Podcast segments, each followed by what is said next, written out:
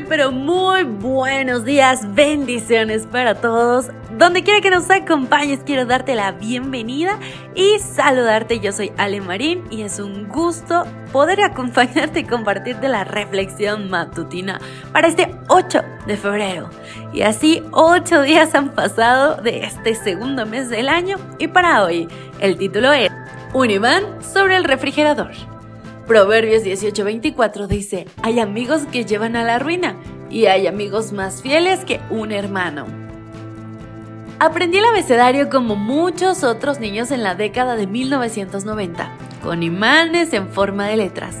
Estos imanes se adhieren a la puerta de la refrigeradora y tienen suficiente agarre como para reacomodarlas y formar palabras.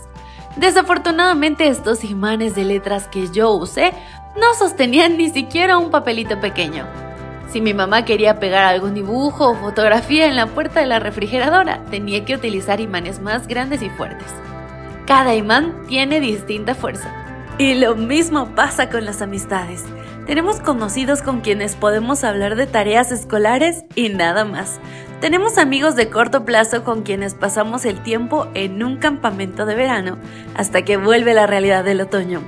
Tenemos amigos de largo plazo que de repente se van o desaparecen cuando las situaciones y las personalidades cambian. Y tenemos también amigos para siempre, que siempre estarán sin importar lo que pase, en los momentos felices y difíciles. Si por las circunstancias de la vida se van lejos físicamente, nos mantenemos unidos emocionalmente, no importa cuánto tiempo pase. La fuerza de un imán depende de su atracción a la refrigeradora y la confiabilidad de un amigo depende de su conexión con Dios. Un amigo verdaderamente conectado con Dios estará contigo cuando sientas que estás cayendo y te sostendrá cuando te sientas más débil y pesado.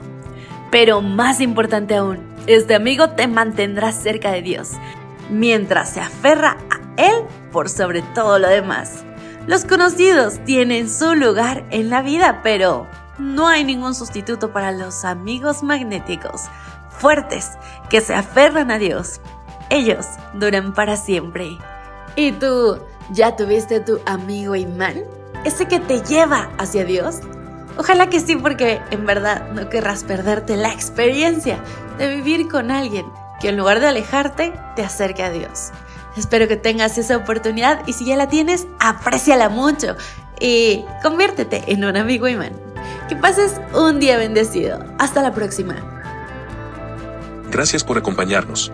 Te recordamos que nos encontramos en redes sociales. Estamos en X, Instagram y Facebook como Ministerio Evangelike. También puedes visitar nuestro sitio web www.evangelike.com. Te esperamos mañana.